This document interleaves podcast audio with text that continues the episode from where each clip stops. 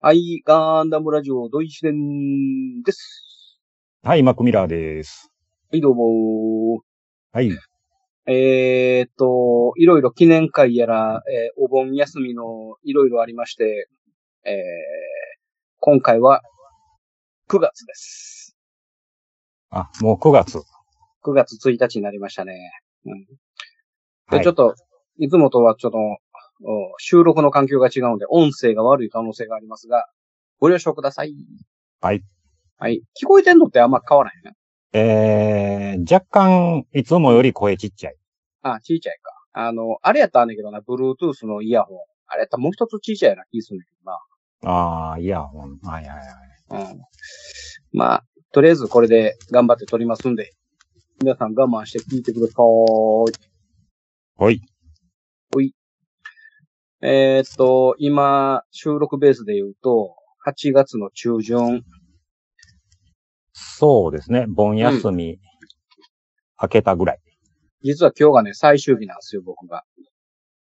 あ、そうかそうか。今日までか。うん、そう。えー、っと、マクとあの、ブルーインパルスに行って、行った日が初日で、本日が、はい、え最終日となっております。お結構長かったですね。 11日間休んだね。長いっすね。うん。で、結構、いろいろ言ったよ。ブルーインパルス見て、はい。えー、っと、あれ何やったかな。大阪のね、美術館にね、はい。フェルメール。ベルメール。フェルメールを見に行ったのもあれば、んそれは何やろ俺わかんな いフェ。フェルメールご存知ないあの、はいはい。世に30、36か7ぐらいしか作品残してないけども、非常に有名な画家。ああ、画家さんですか。うん、画家ですね、フェルメール。はい。えー、それを大阪の美術館に見に行って、はい。うん。あとどっか行ったかな。えー、っと、50回記念の収録もしたし、しましたね。はい。うん。あとは、あ、友達とカラオケ、なんかすごいヒューっと、どうすんのなんやろ。こっちは聞こえてないねんけどね。おそう。めっちゃヒューっていう、あの、夜間の湯沸かし器が沸騰してる音がするんだけど。お、なんやろまあ、いっか。収録で、あの、編集で消します。はい。まあ、カラオケ行ったとか。カラオケうん。カラオケ久しぶりに行ったな。おお。うん。まあまあ、いろいろと楽しみましたわ。充実してますね。うん。したした。うん、マックはまあ、ほとんどね、うん。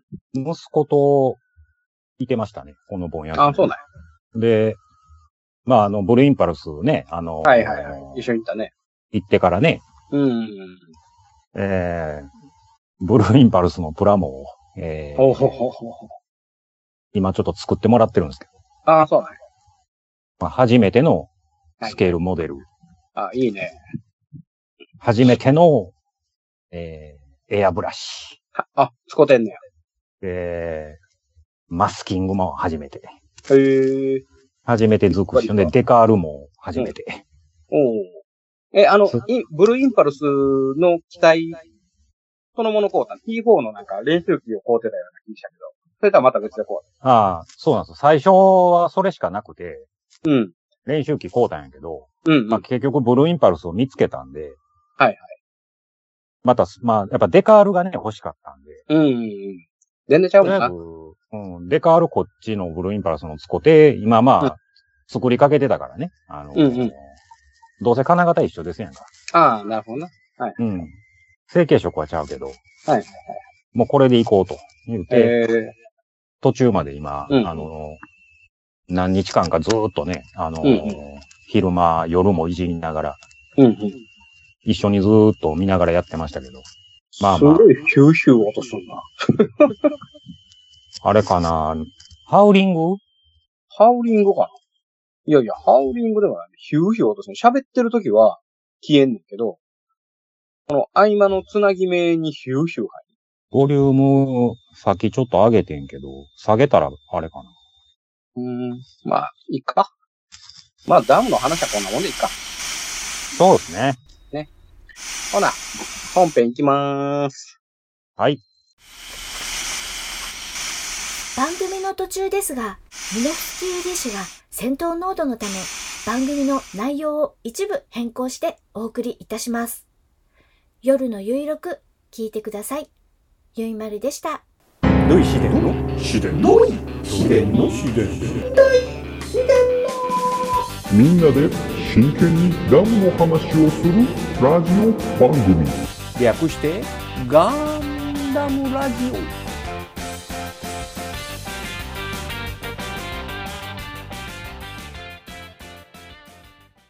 この番組は一年戦争史研究家の土井紫伝とアシスタントのラトキエがお送りするダムの話などをせずガンダムの話ばっかりする番組です。本編いきまーす。はい。はい。まあ、改めまして、土井紫伝です。マクミラーです。いいえっと、今日はちょっと難しい話します。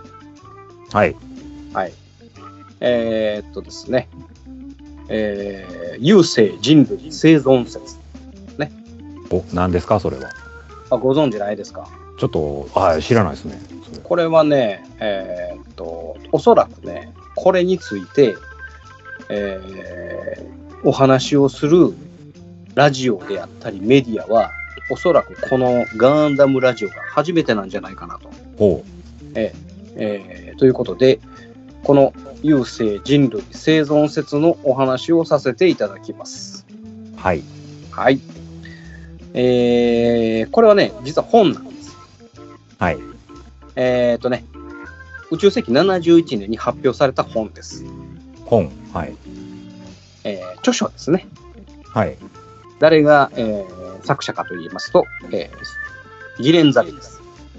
あ、ギレンザビね。はい。ギレンザビの書いた有名な書籍でございますね。はい。はい。で、これがですね、宇宙世紀79年の3月、200万部を突破したといううーベストセラーでございます。おーほんまベストセラーですね。200万。はい。ね、なかなか200万部っていうのはねそんな売れません。はい。はい、やっぱり、えーとね、10万部を超えるともう超ヒット、1万部を超えるとベストセラーと言われるこの本のね、えー業界でいきましたら、200万部っていうから、とんでもない部数の発行となっております。すごいですね。はい、まあ、これはですね、ジオン検定でいうと、もう2級ないしは1級レベルのお話になりますので、非常に難しい話ですから、はい。え分からんかったら、止めてください。 3級すら分かってない、あの、僕としては、すべて分からない状態になるかもしれなあー可能性はありますね。い。はい。えーまあ、それをできるだけちょっとあの咀嚼しましてですね、お話をしていきたいと思っておりますので、えーぜひついてきてください。ちょっと頑張りますよ。はい。はい。はい。えーっと、それではですね、えーこの本の基本的なお話でいくと、まずはジオニズムっていうお話がジオニズムって前出ましたね。出ましたね。はい、ジオニズムは簡単に言いましたらエレズムとコントリズムを融合ししたお話ですね。はい。はい、でそのエレズムジオニズムはちょっと後でお話しさせていただきますので、はい。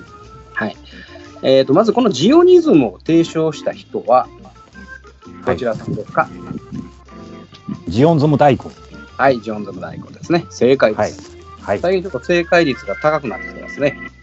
えー、まああのいつまでもブーというわけにはいかんのでねやはりあのまあそういうことになりますな。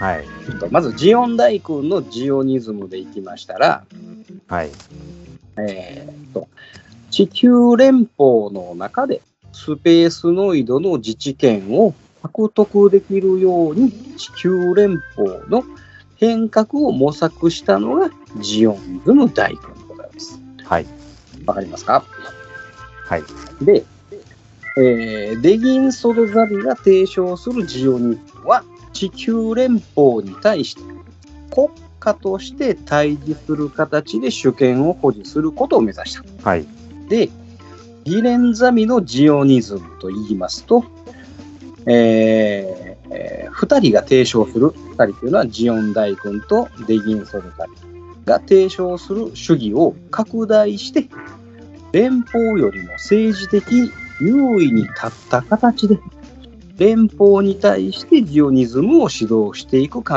えをギレンザビは提唱しているああ、なんかちょっとずつ違うんですね。ちょっとずつ違うんです。これ簡単に噛み砕いていくと、ジオン大軍はですね、連邦の中で、まあ、簡単に言うとアメリカの中で、はい。えーその中で、その州が自治権を要して、その中でジオおジオニズムをお運用していくと。はい要自治権を運用していくんだよっていうのが、ジオン大軍の考えです。はい。でデギンザビはもうアメリカやアメリカとこう日本、これ共同していく形で、対峙するような形で保持していきましょうと。はい。はい、ギレンザビは違います。アメリカを政治的にも、えー自治的にも上回った形で、えージオニズムを提唱していきましょうとはいいうふうな形なので、どちらかというとギレンザビの方が、あの、えーと、地球連邦をおお征服した上で、ジオニズムを提唱していきましょうというふうな形なので、よりギレンザビの方が強いジオニズムを目指しておるとはい。いう形ですね。はい。そこでですね、ジオニズムとは、先ほどちらっと出ましたが、エレズム、コントリズム、ジオニズム。とこのエレズムとは何でしょうはい。ここは、アクミラさん、お答えくださエレズム。い。うん。エレズムは何やったかなえっエレズと、これ何回も聞いてんねんけどな。そうですね。なかなか覚えられませんな。なかなか覚えられへんねんな。エレズムとは、地球は生命の源であるため、地球は聖地として保護して、地球を汚す人類は宇宙へ住むべきだという思想がエレズムですね。はい、そうでした。ね。はい、コントリズム。はい。はい、コントリズムは、スペースノイドは経済的にも政治的にも自活が可能であり、連邦政府と対等な自治権を持つことができる思想ですね。ほうほうほうそうスペースノイドにも自治権が必要だっていうのが、これがコントリズムです。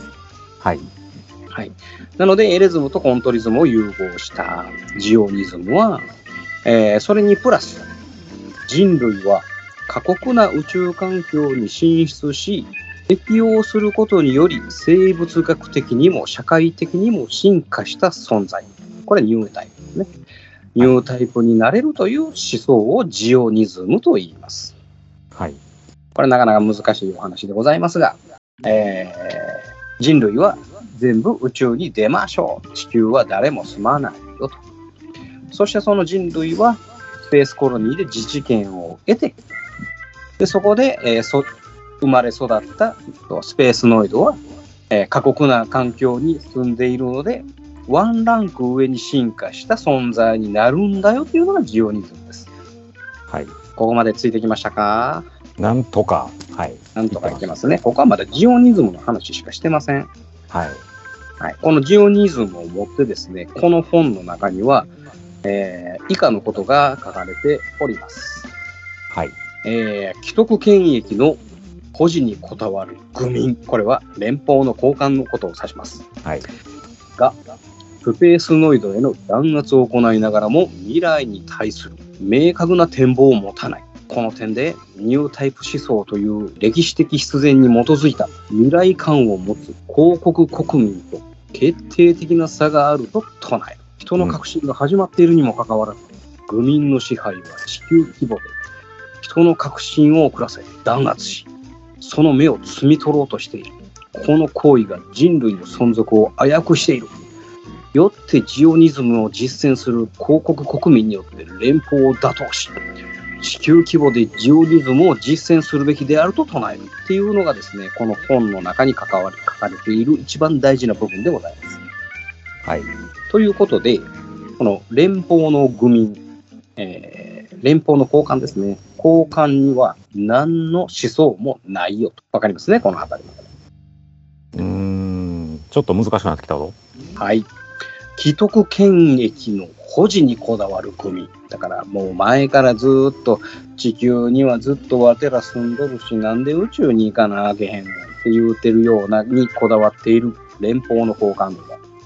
もうそいつらは人類の将来っていうのは何も考えていない。うん。我々ジオン公国の国民このジオニズムの考えは、えーこの歴史的必然に基づいた、まあ、もうこのまんま宇宙にずっと住んでたら必ずと言っていいほど、えー人類は進化するこの進化して、えーニュータイプになるんだなっていうことが後に分かっているにもかかわらず、連邦の人間はそれに対して何も手を打たない。逆にニュータイプになろうとしているやつを目をつもうとしているっていうことで、連邦のやつらとお対決して、そしてこいつらを飲み込んで、地球規模でジオニズムを普及しないといけないんだよっていうのが、この本の根幹になっているところでございます。いやいや、難しいな、それ。難しい難しいよね。うん。まあ、これは、えーこのおコーナーを20回ぐらい聞いていただいたら、だんだん分かってくるかな。 20回でいけんのかな、それ。 20回は聞かんとあかんね。1人20回なので、えーと、リスナーさんが2万人いますから、えー40万回再生ということで、よろしくお願いします。ただね、これはね、はいはい。の、なんであ、そうです。かぶりました。はい。え、大丈夫です。はい。あ、いいですか。はい。で、このジオニズムの思想はですね、後にどうしても先民思想であったりとか、独立政治となることになっていくうんように進んでいきます。独立政治。はい。どこ、ごめんなさい。えーっと、先民思想、あるいは独裁政治につながっていきます。はい。はい、これはですね、えーいろんな背景がございまして、えーその背景をご説明させていただきましたら、はい。人の革新がジオニズムの実践者によってもたらされる点これまた難しい表現となります人の革新がジオニズムの実践者によってもたらされる点というのは歴史的に必然で起こることが、えー歴史的必然で起こる革新を、えー歴史的必然で起こる革新を人の手で早期に革新を起こすことことを言ってるんですけどこれもまた難しいですな。いや、もう言葉が難しくて、そうでな、すな何のことかわからんね、これ。革新というのはあの革命の革に新しいの革新ですね。はい。これ歴史的必然で起こる革新というのはこうそのまんま、えー普通に生活をしておりましたらですね勝手になります。勝手に人の革新は起こります。はい。ただジオニズムを提唱している人たちのその働きかけだけで早期に革新を起こすことができるわけなんです。ただなんとなくぼーっと過ごしてたとしても将来的にいつかは革新が起こりうんで、もそれを待ってるわけにはいかないんですね。うん。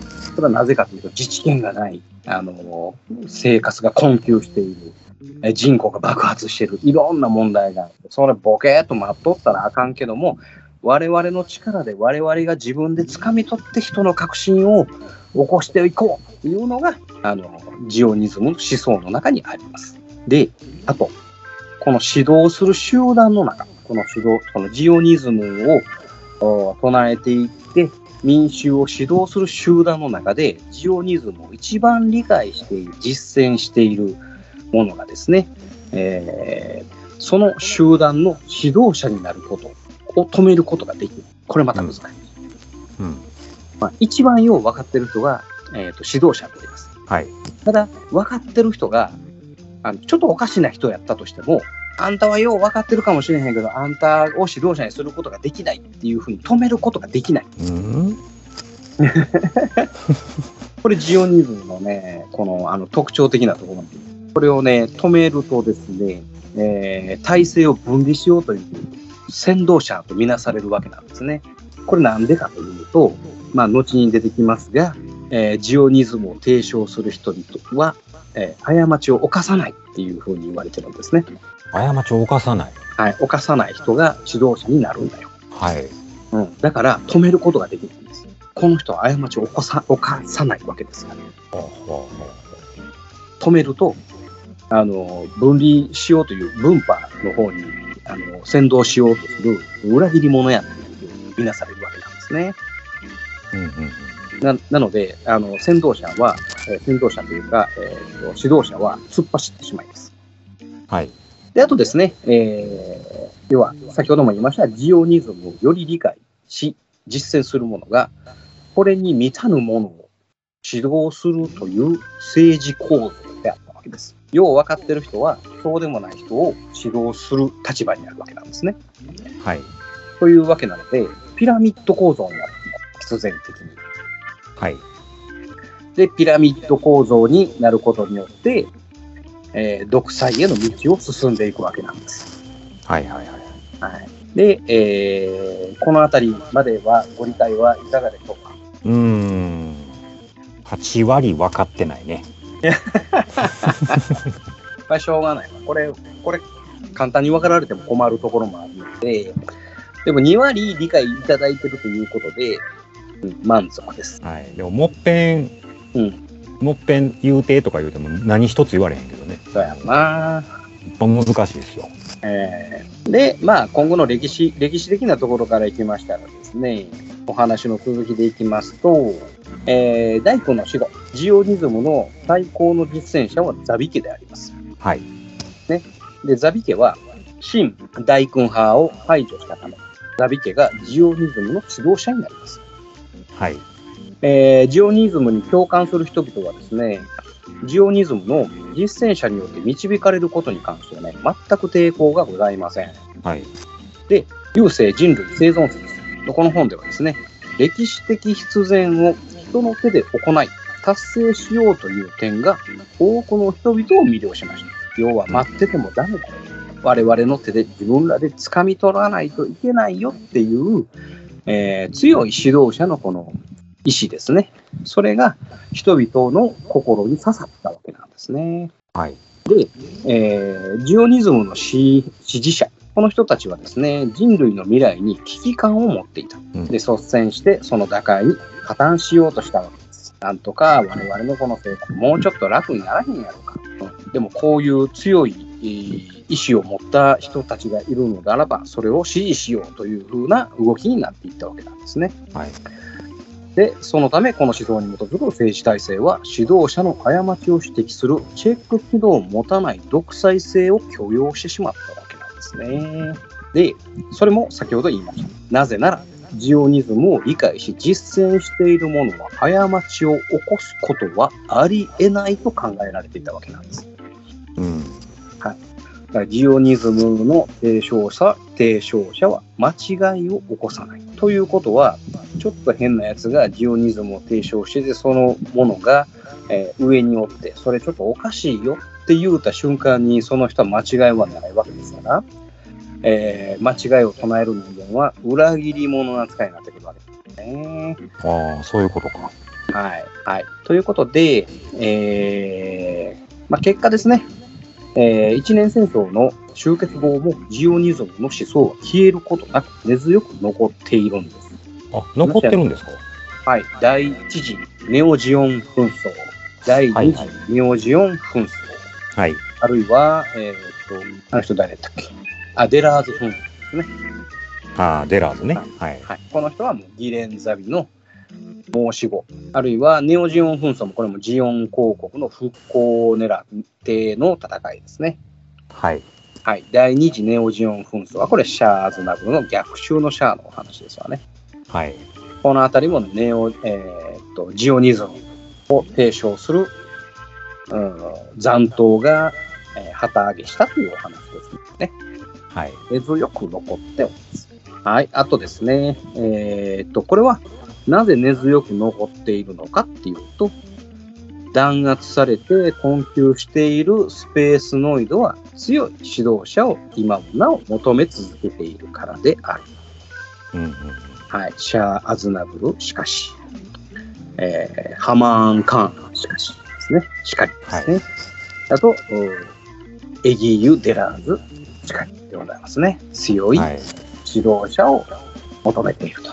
で、えー最後にですね、著者であるギレン・ザビンがですね、一年戦争の敗北によってジオニズムの実践実践者の、えージオニズムの実践者の域に残念ながら達していなかったと言えましょう。では戦争に敗北したということは、えーこの人は間違いを起こさない人ではなかったです。間違いを起こしてしまったわけですから、ジオニズムの実践者の頂点に行きましたけども、やはりこの人はジオニズムの実践者としてはまだまだ足りない。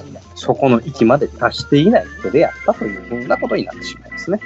ああ、そうですね。うんそうですね。はい。ということで、まとめ。簡単に、えー今までのお話をまとめさせていただきます。はい。えー理念を持たない愚民を、理念を持つジオン公国民が指導しよう。これが先民思想でございますね。はい。えーとよりジオニズムを理解、実践する者が指導者となる。これは独裁政治につながりますね。はい。はい。で、えージオニズムの指導者は間違いを起こさない。これが戦争の勃発につながっていくわけですね。はい。はい。以上で、この優勢人類生存説、どのような内容が書かれているかっていうと、こういうようなことが書かれていって、ギレンザビは人を先導していったというふうなことになります。えーなかなか難しいお話でしたが、いかがだったでしょうか。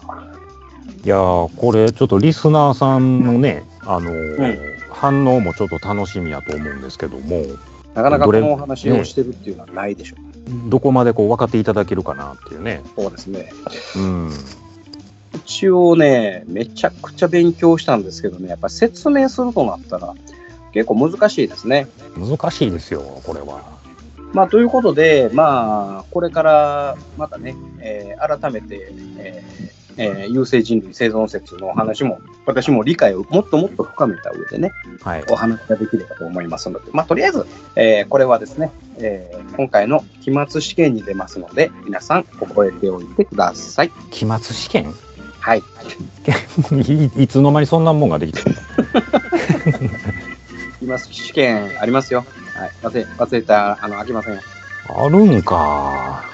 もうすぐね、えー我々の番組も1年なので、その1年を振り返った試験ありますんで、なるほどね。1年。もうちこょっとれで落すね第。したらね、うちの番組、えーと、聞いてはいけないというペナルティがありますので、なかなかそれ厳しいじゃないですか。そうですよ。その方はサブスク登録をいただいて、えー毎月、えー1500円ぐらいの会費を払っていただいて聞いていただくというふうな形になりますので、リスナーがそれ逃げる な。それそのシステムは。ね、それでもついてくる人をお待ちしておりますのでね。あーまあまあ、なかなかこう、コアなファンがうちは多いと思うんでね。そうですね。うんはい。ということで、えー本日は優生人類生存説のお話でございました。あありがとうございます。りがとうございます。チャンネルはそのままコマーシャル。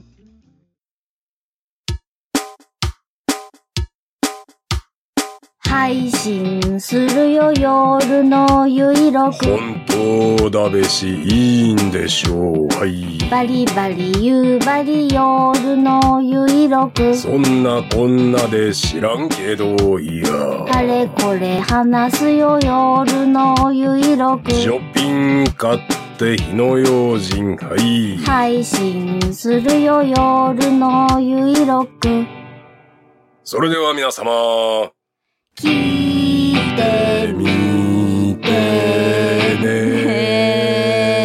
ねはい、後半です。よしさんプレゼンツ。ドアンザクレビュー。はい、お願いします。はーい。このコーナーは、このクグルスドアンができる、出来上がるまで続けます。そうですね。あのーこの間ちょっとね、見させてもらったんですけど、あ、見たっけあ、見たな。見てくれた一。応、仮組ですね、今。うん、そうそう。仮組の一応ね、前身は昨日出来上がりましてですね。はい。えー、と、今日はですね、何のレビューをしようかと言いますと、合わせ目のレビューです。はい。合わせ目ね。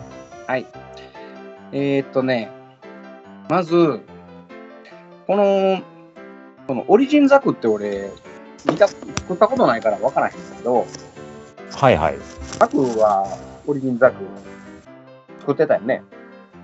えーっと、と言っても、えーほぼほぼね、僕が作ったんじゃないな、あれ。あ、そう。はい。シャ息子ーがザク、うん、シャーザクは僕作ったな、オリジン。でも合わせ目は一緒やんな。多分一緒やと思います。あのー手元にないえーっとね、ちょっと待ってくださいよ。うんうん。はいはい。ありますかえーっと、パチ組したこれは C5 か C6 どっちかやね、これ。ああ、いいですはい。ね。えっ、ー、と、このドアンザクの、まず、型って合わせ目出る型、えーっとね、スパイクアーマあスパイクアーマーは、あの出そのますねボディの型の、型。ー、ボディの型がこれ、合わせ目で、この顔の横っちょ、型ですよね。肩、肩というか、肩や。首、首から肩にかけて。腕じゃなく。ああ、この、ボデーの、そうそうそうそう。うんなんちゅうかな、横の部分、この。そうそうそうそう。あの肩あ、やこれ俺は、ここは肩やと。あ、ここも型なんか。あ、これはね、前後張り合わせやから出ます。出るよね。出ワますキとね。はい。うん。出ますね。で、ショルダーアーマーでこれ2つ合わせてるよね。これも出ます。このショルダーアーマーは、この、えっ、と、何えっ、と、オリジンザクから、後はめじゃない。これは、えっと、あれこれ独立してなかったっけこれ後はめできへんのなあ抜けへんのか、これ。うん。これちょっと加工して後はめに加工しようかなと思ってんねんけどな。あ、そうか、これ抜けへんのか。せやけど、あの、めっちゃ動くでしょ。あの、うん。もうめっちゃ浮き上がるぐらいまで動くでしょ。そうそうそうそう。ひっくり返るぐらいうあの動くんやけど、動きますね。後はめできへん。いらんねん。ああ、ほなもう、この状態で、立てせなあかんのか。うん、この、この状態で、この、なんちゅうの、この合わせ目加工せなあかん。はいはいはいはい。で、この縦は合わせ目が出にくい状態になってるかな。縦は、出えへんな。あのうーん、出ないよね。内側と分かれてんのやったっけ、これ。え分かれてへんのか。分かれてはない、あの、分かれてる2、二枚合わせになってるんだけど、うん。うまいことモールドで消える。ああ、そうですね。これぐらいやったらうん。気にならへんもんね。ほんでさ、この、あの、コックピット周りが、これ、先はめやんか。えーっと、先です。これ、色を塗り分けるときしんどいなぁと思って、このコックピット周りの黒をはめてからの胸はめるやんか、これ。そうですね。なんでこんなことすんのやろと思って。前までのこやっぱあの、HG はさ、後はめやねん。あのえー、後です。後やんな。ただこれあのさっき言ってたまあ型やって言ってた部分ねその、うんうんうんうん。動くでしょこそうそう、あの開くねんな、これ、型開いがた。り閉じたりねちょっとこう可胸動がな域が、ううんん。まあこれをするためにこれそうなってんのかなそうここも後はめかこさなあかんなと思ってんだけど。ないしは、もう、この肩から脇にかけての合わせ目を殺してしまうからね、その合わせ目を無視するからな。まあ上上の部分ぐらい消したいけどなそうやな。なかなか横は横はもうええかなもうどうせポポージングによって見えるからあれやけどねまあまあね。うんで、あと、えーっと、腕の内側、は腕の内側はい腕の内側、これ、合わせ目出ちゃうね。出ますねうん。肘から腕の先にかけては、モールドで消えてくるんだけど、内側はどうしても出ちゃうな。内側はこれ出ますね。うんうん、これ確かには反反対側はうんあの隠れてるけどね。これ前のオリジンから変われへんでね。あと太ももは前後合わせやから、これモールドで消えるね。消えます。えーちゃんと貼り合わせやけどモールドになってますね。うん、モールドになってる。で、こう大きく違うのは、ふくらはぎからすね。これも隠れてるでしょ。これ前後でしょあのうん、オリジンは。えー前後です。えっ、と、ククルスドアンは左右です。ここが違うんか。そうそうそう。ほんでね、やっぱりね、ふくらはぎから膝にかけてが細い。細い。うん、これまたツイッターでね、あげますけどね、あの、パッと見、もう全然細いんですよ。足が。はいはいはい。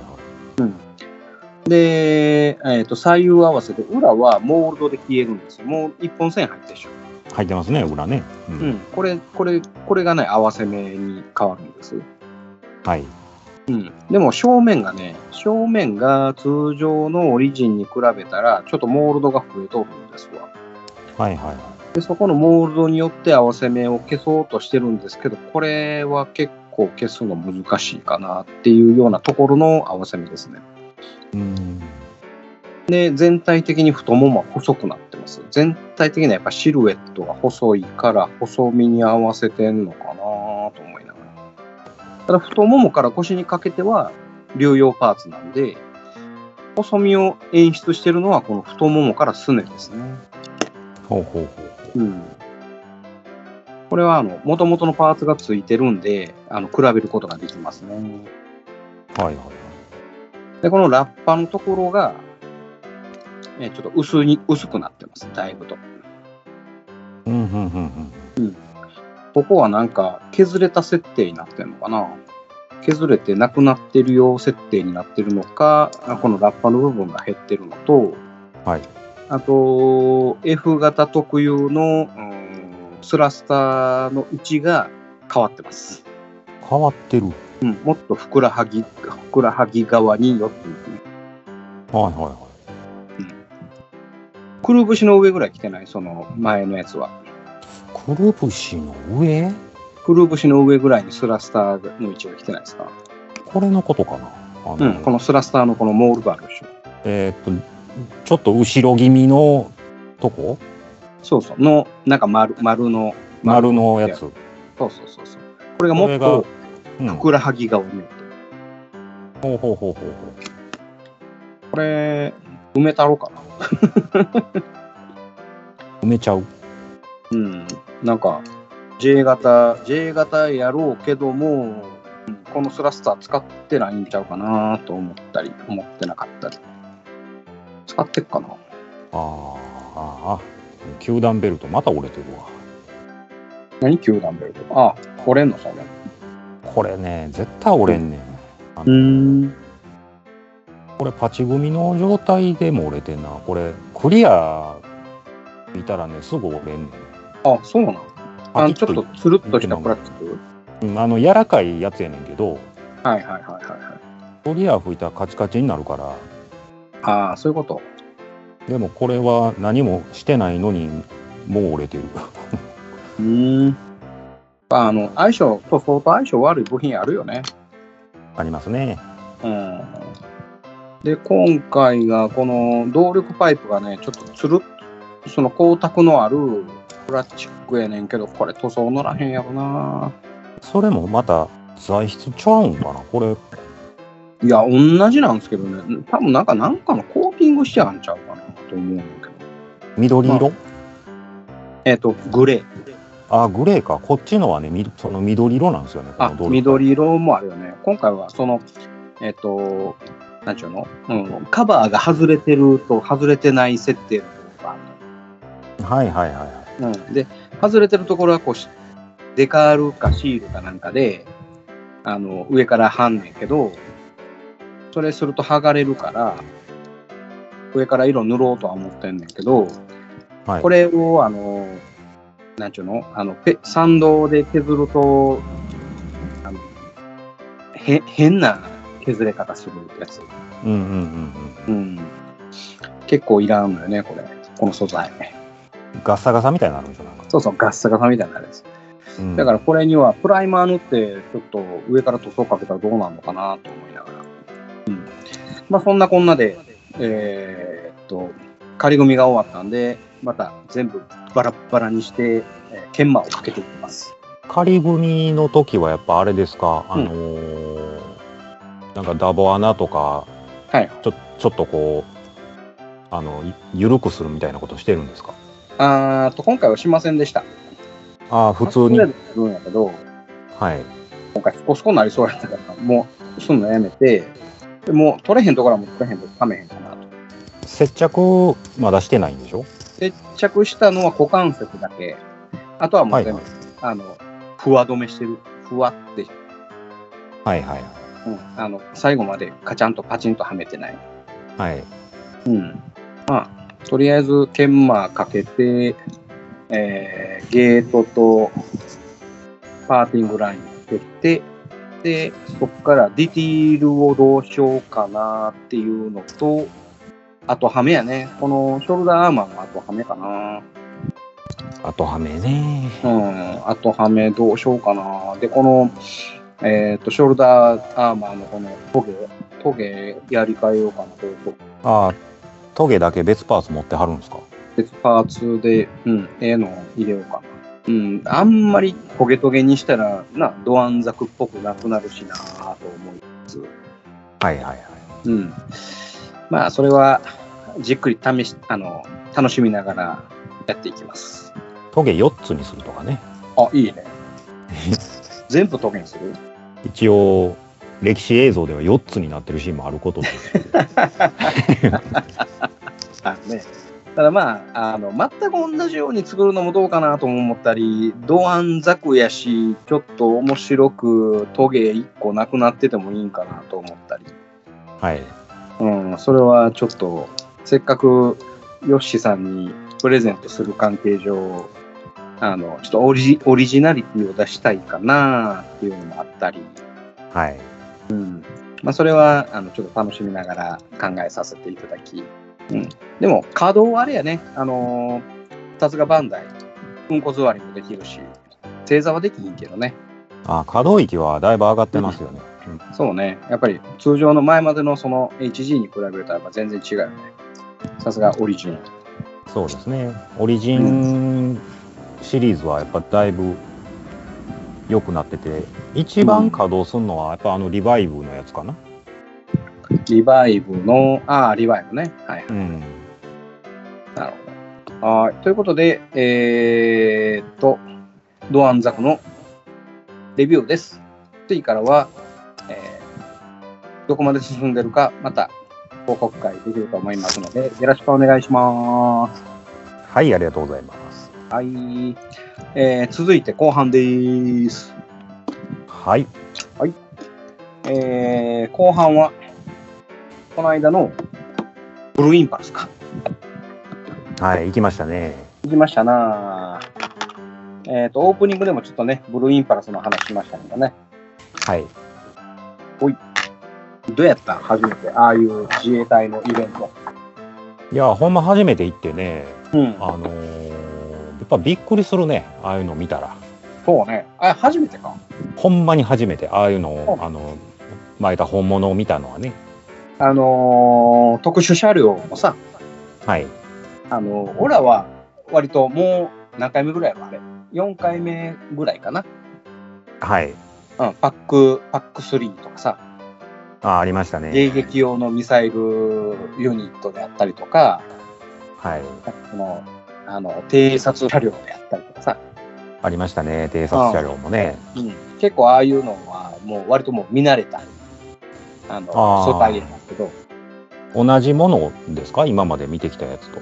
もうほぼほぼ同じやね、はい。うん、でもやっぱあれやねあの戦車が興奮するよねあのやっぱね戦車あの距離で見たらねうんやっぱりこうアドレナリンがねあの出るっていうかねあの出るあ74式今回ね、見れたのは74式だけでしたけど、うんうんうんうん。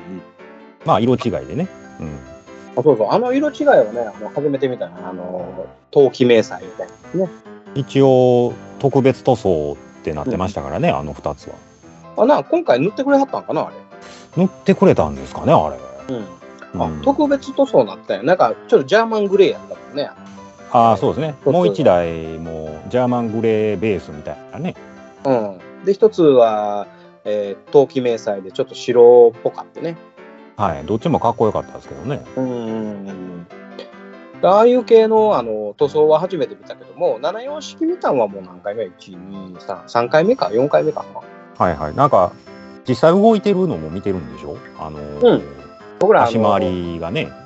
演習、演習を見てるんで、あの空砲ってくれるやつ。はいはいはい。うん。いやもうすごい音のね、空砲、ドーンっていうのを聞いてるんで、はい。うん。あったくさんと以前見に行ったことがある。ああ、だから、次はね、そういうやっぱこう、うん実際動いてたり、空砲打ってくれたりするやつ行きたいなと思ってるんうですけどねん。あのぜひ、ぜひ今度見に行こう。はい。多分来年ぐらいはやってくれんちゃうかな、このコロナも落ち着いて。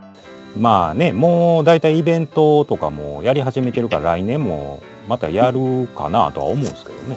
やると思うよ。大津もあるし、伊丹もあるし、えっ、と、かな、その2つは結構大きくやる、毎日。はいはい、年一で。そうそうそうそう。で大津の、えっ、と、演習は、あの、9位がやって、うん。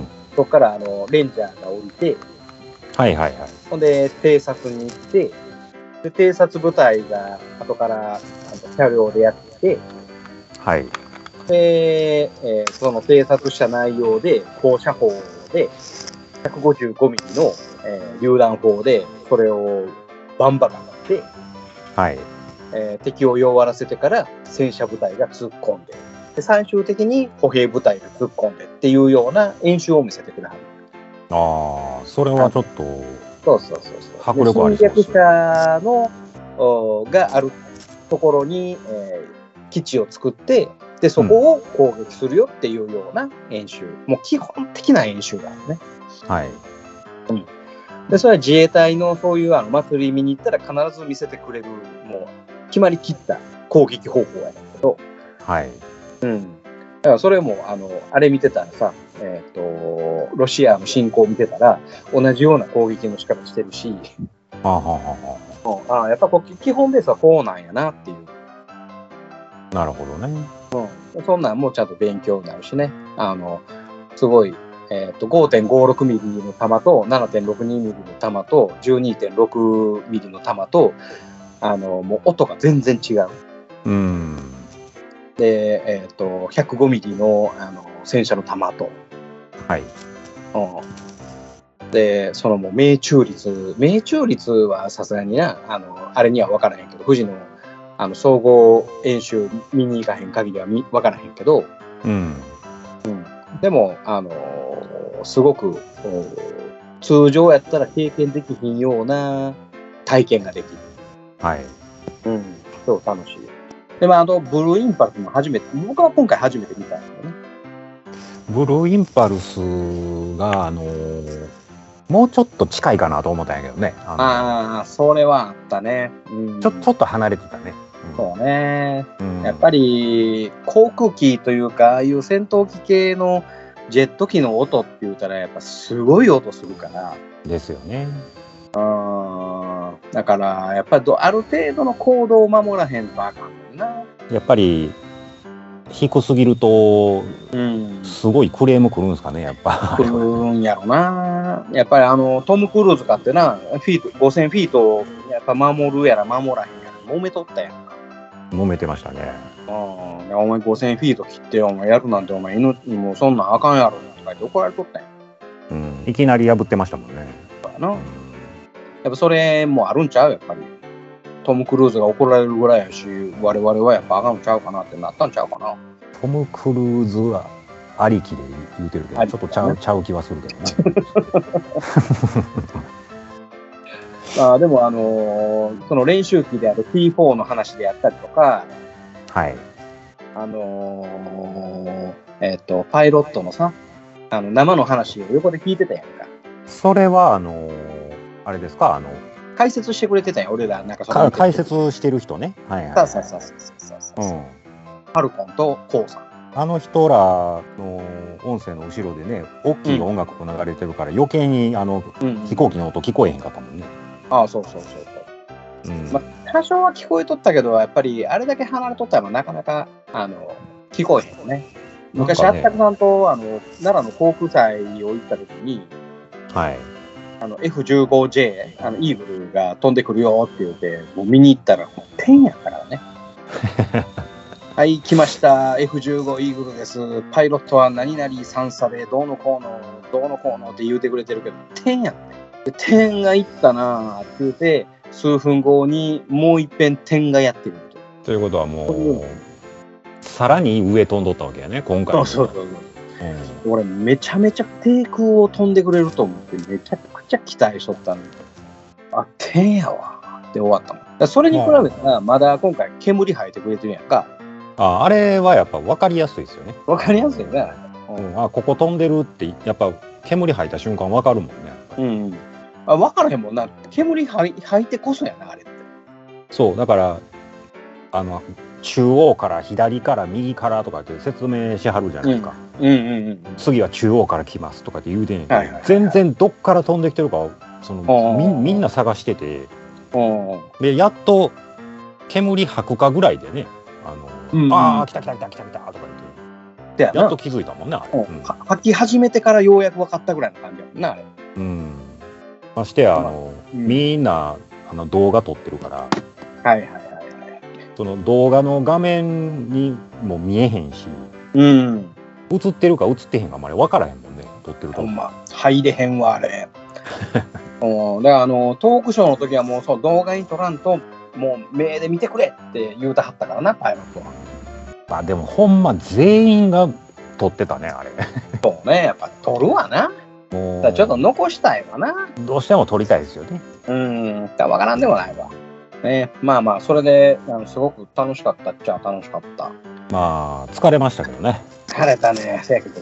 めちゃくちゃもう、あの、滋賀の高島中の、あの、飲み物がなくなったもんね。なくなりましたね。あれはもうびっくりしましたね。ほんま、あれはな、生命の危機を感じたわ。やっぱり、あの暑さで、うん。で、まあ、だいぶ歩いたじゃないですか。そうそうそうそうそうそうそうそう。結局、あの、シャトルバスがもう、大渋滞。な、大渋滞やし、もういどこ行ったかって人やし、あのー自販機は長蛇の列やわ。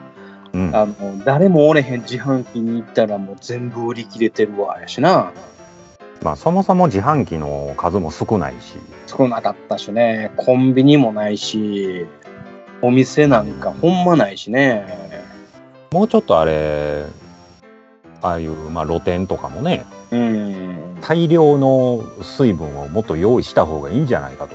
そうやなあれはほんまに。いや一瞬でなくなってたからね出てくるでなあれで俺はもう救護所に駆け込んだもんな結局ね、あのー戦車見に行った時にね、うんほんま快く水分分けてくれはったからよかったけどなあれで生き返りましたもんね。もうほんま生き返った。あれなかったらほんまにどっかで倒れてたんちゃうかな。俺、用水路の水を飲んでたかもしれへん。下手したら。もう、あの時一番水分なかったからね。おお、ほんまほんま。もうあの川で泳いでる子たちおったやんか、 あ、いてましたね。ううんん、俺はもうあそこに飛び込もうかなと思ってたもんあそこのその救護所の水がなかったらいうんでもやっぱ言うてみるもんやね、あれ。やほんまそうや助かったわほんまに、うん、どうぞどうぞって言って飲んでくれ飲んでくれ言うてなあのほんまたくさんあのポカリスエット出てきたもんな一人2本ずつくれたもんなあれ2本ずつくれたもんね、ほんまにん。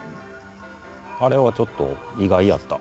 うん俺もあの時あの思い出したほんまにあの藤岡弘がペットボトルは口つけて飲むなって言うてたそれを思い出したわほんまあー、あのー何でしたっけ腐るんでしたっけそうそうそうそうそう。もうあんだけ暑かったら、あの、ペットボトルのお茶が腐るから、口つけて飲飲んだらあかんよと。で、あの、これができるあの、水筒の中に入れて、できるだけ冷たいのを維持するんやでっていうような。は俺いも実践しとったけどさ、なんか水筒持ってへんかったから。持っていかなかったんですねうん。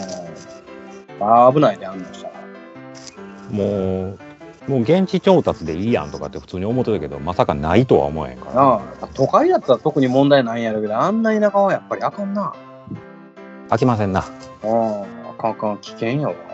確かに前にあの、7歳行った時もな、飲み物がなくって、で、あの、その後に、新大宮駅の里に行って、はい里バルであの、酒を浴びるように飲んだら、ベロンベロンに酔ったもんね。あの水分不足からの酒はちょっとやっぱ危危ないからビールからのハイボールからのチューハイ言うたらもう、記憶なくなるぐらいなんだもん ね。まあそんなこんなで、まあでも、あのーなかなか貴重な経験ができましたわ。いやー結構ねあの、うん初めてやったのもあったし、うん。なまかなたあかあいうこのあったら行こうや。う行きたいですねあの、うまたあの息子にも言うときますわだから息子さんがあんなの好きなんて、羨ましいね。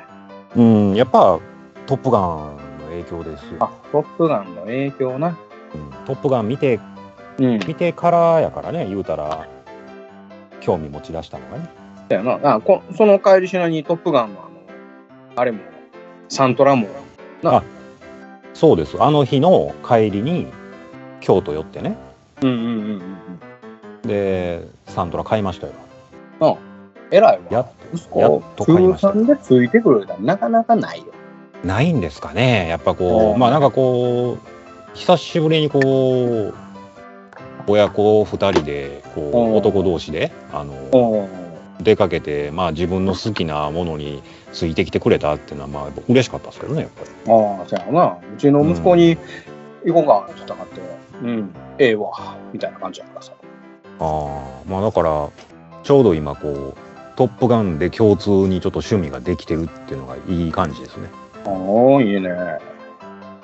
羨ましい。まあ車で行ったらあかんねあれだから俺はあかんって言うたやん。は俺いあ3の回ぐらい言うたよ。車はやめときって。うん、3回は言われ た3回は言われたけどうん。途中まで途中まではいけるやろみたいなはいはいはいはい。ノリで行ったけどねあんな話にならんねやっぱりい や俺は、あのー京都に着いて、あの、朝の9時にはもう、現地に着いたし、いやそうなんですよあのーで、マクは、同じように、出発はほぼ同じぐらいやん、7時ぐらいやったやんか。 7時に家出てうん。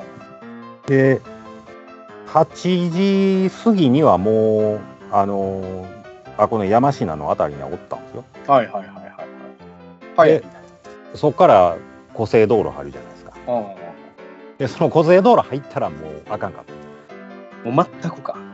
全然もう大渋滞でああ。じゃあもうその一本しかないねんもんな。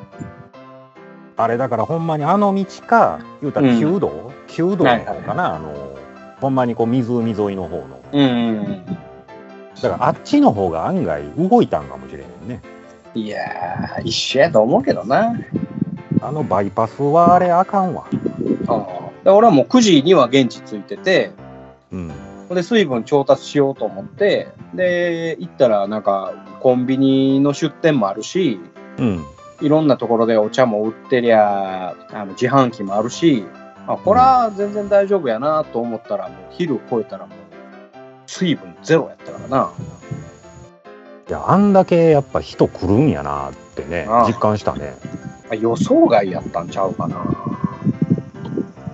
あんだけほんまにああいうイベントって人来んのかなうん。いや、そらな、ブルーインパルスってやっぱ特殊やもん。でまあ久しぶりのイベントってのもあって、うん。そやと思うわ。まあでも、まうんで、あのーさ、もうブルーインパルスが終わって、ガーッと弾けたやんか。もういもう終わったらみんな帰り出すからね。 なあれ。まあ、ひどいそれっちゃでひどいかもしれないけど、あれはあれでまたその駅に向かう人たちで、あの駅もすごかったんやろうな。言うても僕らかて、動こうか、早う動こうか、言うて、うんとりあえずシャトルバス乗りは行ったけど、うん。もう遅かったもんね。もうエグかったもんな。でう、わ戦車見たいからな、とりあえず歩いて戦車見に行ったけど、はい。あれしてへんかったら、そら、ぎゅうぎゅう詰めで、駅で、ほんで、小一時間ほど電車乗って帰ることになったんやな。一番混んでたでしょうね、やっぱあの直後に帰ってるで人やらな。がね。うんまあ、俺はまあタイミングずれて、なんとか座れたけどな、帰りにかな。あーちょうどね、あのーあの電車がこう待機してたでしょ、帰りも待機してたからね。ああの30日やっぱり分待ちやったけどな。うん。うんなんかその、先にの乗させてもらってたし、エアコンも効いてたし、座れてたしな。あれちょうど、えーあのーだから今津かうん。今津駅にあの日は人が集中するってことで、うん、うん、うん、うん。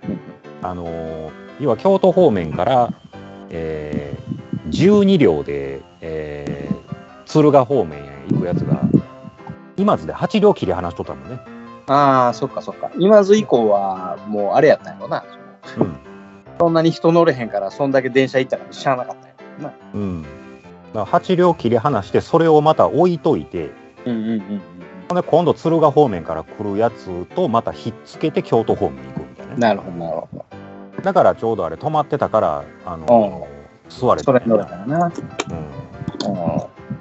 けど、うまく車で来てたからあれやけど、あれ電車で来とったらその後、京都でほんならいっぱい飲んで、で、あの特急乗っていっぱい飲んで帰ろうかっていうことができたのにやそうやねだから次は電車で行こな。うん、次は電車やで。次はう大次津。は、うん、来年大津やな。大津やねうん。来年の5月ぐらいに多分大津はあるかな。おそらく。ああ5月か5月。でゴールデンウィーク、えー、9月ぐらいに伊丹があるかな。はいはいはい伊丹は近くにあの伊丹空港のあの着陸するところのあの絶景ポイントがあったりとかする。ああそこはもう昔昔から僕めっちゃ行ってたからねああ、ほんま。痛みはあもうそこの近くやわ。10分か15分ぐらいやわ。ああの辺かうん。伊ほん丹なのら、あれですやんか、痛みかて今、滑走路の横の道がもう公園みたいになってね、あのああ、そうそうそうそうそうそう。あそこ、あれになってからも何遍か車で行ったけど、ああ、ほんま。もともとあそこは通いまくってたんで、うん。俺、あそこ初めて、前回行った時初めて行って、うん、で、あの、飛行機降りるとこ、やっぱすごかったわ。あのー、言うたら滑走路の一番後ろの川沿いのとこ、えーっと、そうそうそうそうそう。ああそこが一番こう真上をね、あの着陸するやつが過ぎていくからね。はいうんうん飛行機マニアがあのちゃんと教えてくれはる冬大きいの来るよとかうん、絶対あの無線機持ってるマニアがいてるから、そうそうそうそうそううんはい次ジャンボが来ますみたいなだからそういう、れがねもう痛みがジャンボ経費になったからなあもうジャンボ来えへんジャンボは来ないんですよもうのあそうあの国際線がまずなくなってうん関空できてねはいはいはいはいはいでそこでまあだいぶ減ってけどで応援見に行った時あの「スター・ウォーズ・ジャンボ」飛んどったね「スター・ウォーズ・ジャンボうん「スター・ウォーズ」の絵描いてある C3PO の絵描いてあるやつ」それでそれあれちゃいますあのトリプルセブンちゃうんですか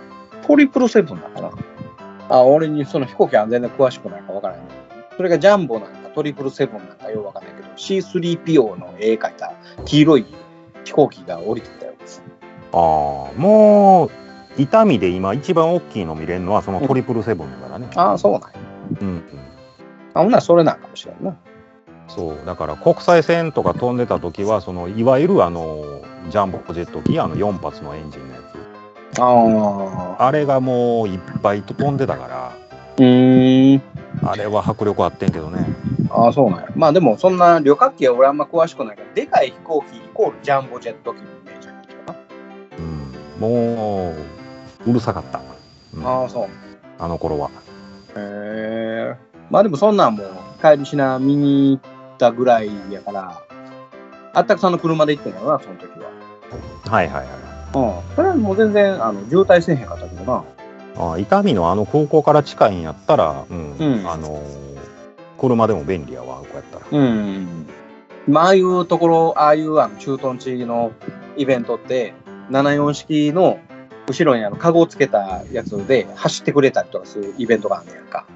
はいはいはい。うん。でもそれはもう、さすがに、あの、前乗りちゃんと乗られへんみたいだけど、うーん。だからでもそんなイベントがあったりとかするから、あの、この間の、あの、規模は全然でっかいよ。駐屯地の祭りの方が。はいはいはい。次はそれやね。うん。そういうのを見に行こう、また。ですね。はい。まあ、ちょっと長い目に話したんで、こんなもんで終わりましょうか。そうですね。うん。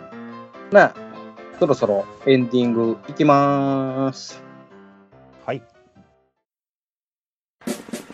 前方12時方向、新製品プラも発見。指示を行う。今さら何をためらおうか確保。右3時方向、噂の工具発見。これぞまさに転入確保。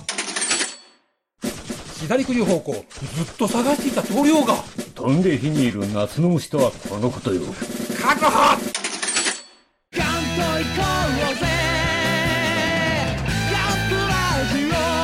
年金足りますまだじゃはい、エンディングでーす。はい。はーい。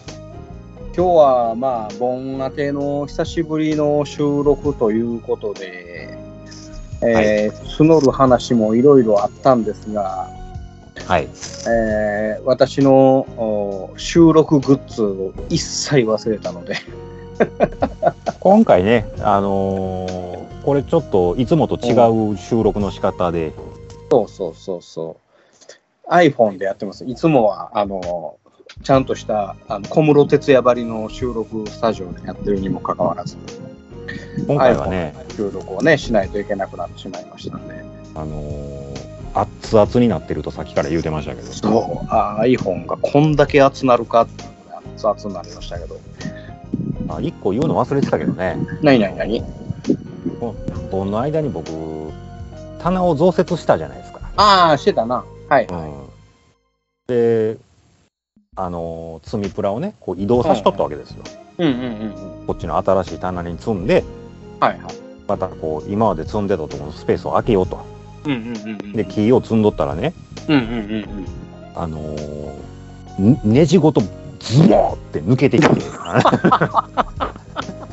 もうもうあの両手であの積みプラと棚をこう押さえながらこうあかんと思って身身動き取れなかったみたいなのがあっうてん。えあれって、なぎしに差し込んで、L 型の木のやつ、貯めてたんちゃうのそうなんですよあのー L 型の木のやつを、うんそのか壁にこう出てうんうんうん。でなぎしに差し込固定したらんどったやろ、あれ。差し込んでるんですよやけど、実際やっぱネジが効いてなかったんやねちゃんとああ、なるほどな。でどんどんプラモを積むことによってこう重みがかかってきてはいはいはいはいはいはい。前のめりにズボーってもうビスごと抜けた からああ、なるほどな。はいはいはい。でまた全部下ろしてこれ確かにあれ見とって、あれは持たんやろと思っとったんやけどな。あのちゃんとバッチリネジが効いてたらいけるんですけどやっぱ効いてなかったみたいですわあれ、その L 型のその木の、その、えっ、と、ステーあるやんか。うんあれの、えー使う方向間違ってへんかっいやあれは合うてますた。あれはあれで合うてんの。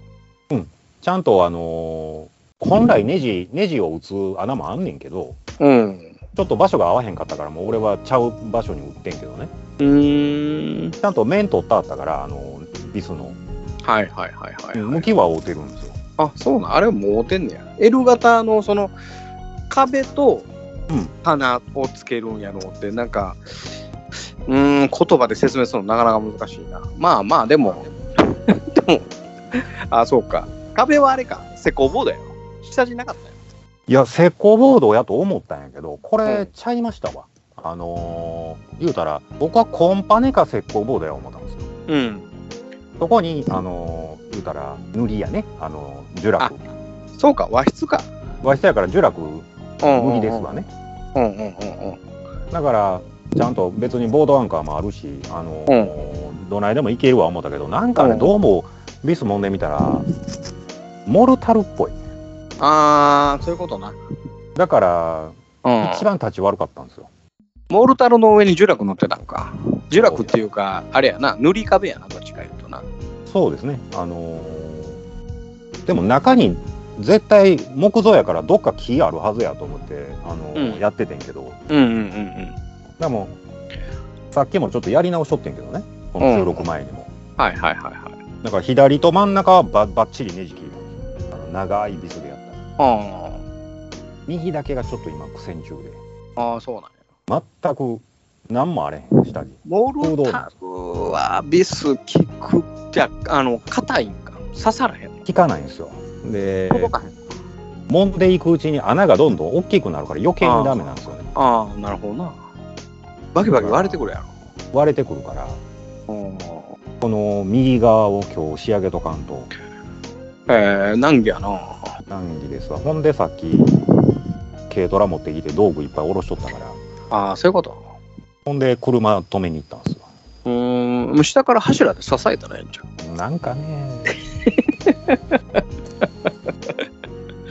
うんまあせやけど俺のあの棚の修正剤買ってたわんできたけあれもだいぶ積んではるからねどうんめっちゃ積んでるしスパン1800ほどあるからさだいたいそれぐらいの棚で行きますからねうん、限度真ん中に補強入れなあかんなと思いながらまあいっか大丈夫かプラスチックぐらいやったらと思ってんねんけどせやけど最初に比べるとだいぶとたわんでんなプラモってあんだけ集めたら重たいんでねやっぱり重たいな結構重たいんでうんまあほぼほぼ紙の重さなんやろうけどなこれ箱だなまあ、うんちょっとエンディング長なったなうんちょっとねあの棚の話してもうたからねお前それ本編か後半で話してくれるそんな話忘れてましたそうですかほな久しぶりに押してもらいまようかそうやな今日はどうしようで落ちて今日は何で落ちようかな。棚ですな。えー棚も落ちたことやし。そうですな。行きましょうか。それでは、マクミラさん、よろしくお願いします。完成した棚をお楽しみに。カミングスーン。カミングスーンということで。はい。それはまたツイッターで上げてもらいましょはい。う。はい。ということで、また来週。さようなら。さようなら。我々は優秀たるジオン広告国民から番組の感想を募集している「ハッシュタグガンダム」あるいは「ハッシュタグロイ試練」をつけてツイッターでつぶやいていただきたいあえて言おう番組内で読ませていただくとジークジオン